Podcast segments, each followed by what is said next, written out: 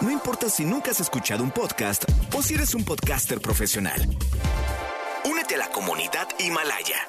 Radio en vivo. Radio en vivo. Contenidos originales y experiencias diseñadas solo para ti. Solo para ti. Himalaya. Descarga gratis la app.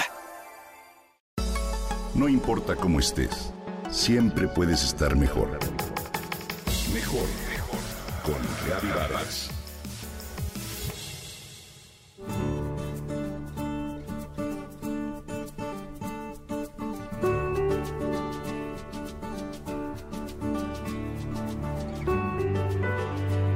Nació el 27 de septiembre de 1953 en Newark, Nueva Jersey. Fue poeta, narrador, ensayista, traductor, editor y profesor universitario. Se naturalizó mexicano en 1982. Te hablo de Sandro Cohen, quien falleció recientemente por complicaciones de COVID-19. A manera de un sencillo homenaje, hoy te cuento algunas cosas sobre su vida.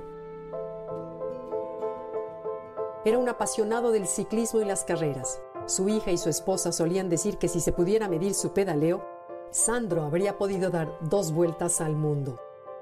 Fue académico, fundador del plantel Azcapotzalco de la Universidad Autónoma Metropolitana desde 1980. Fue coordinador de un taller de poesía y publicó varios manuales académicos. Una de sus obras más recientes, Zen del ciclista urbano, publicado en 2014, ofrece reflexiones sobre la movilidad y este tipo de ciclismo en la Ciudad de México, donde vivía desde 1979. Seguramente lo recuerdas como el emblemático autor del libro Redacción sin dolor, el manual favorito de muchos para mejorar su escritura.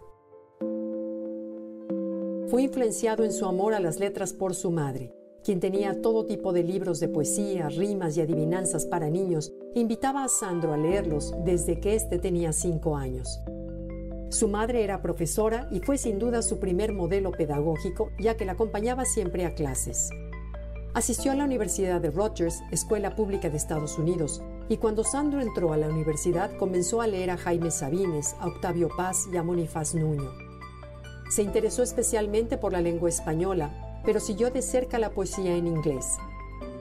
Realizó su tesis doctoral sobre Rubén Bonifaz Nuño. Cuando se mudó a México, se enamoró del país. Aquí terminó su maestría. En 1976 Trabajó como profesor de español para extranjeros en el Centro de Artes y Lenguas en Cuernavaca, donde conoció a la que fuera su primera esposa, Claudia Acevedo, con quien tuvo una hija, Ileana Victoria.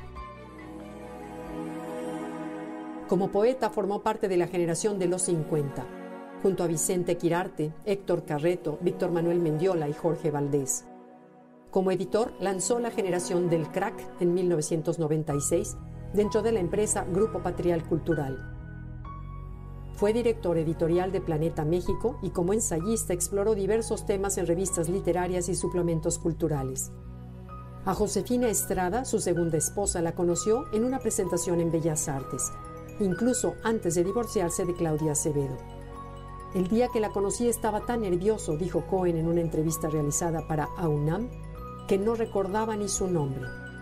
Josefina es mi musa, mi inspiración, solía decir el poeta naturalizado mexicano. Con ella tuvo otra hija, Leonora Celia, y crió a Nathaniel Gibran, hijo de Josefina. Trabajó como profesor de humanidades en la UAM, fue tutor de varios becarios de Bellas Artes y Conaculta y en 1999 fundó su sello editorial Colibrí, donde publicó más de 100 títulos de literatura mexicana y latinoamericana. Sandro Cohen fundó también la revista literaria Vaso Comunicante con el patrocinio de la Universidad Autónoma Benito Juárez, en el estado de Oaxaca. El 13 de octubre pasado fue hospitalizado por una tos persistente que al poco tiempo fue diagnosticada como COVID-19. Murió después de haber estado internado en el hospital y dejó infinidad de proyectos y libros pendientes. Hoy lo recordamos. Sandro Cohen.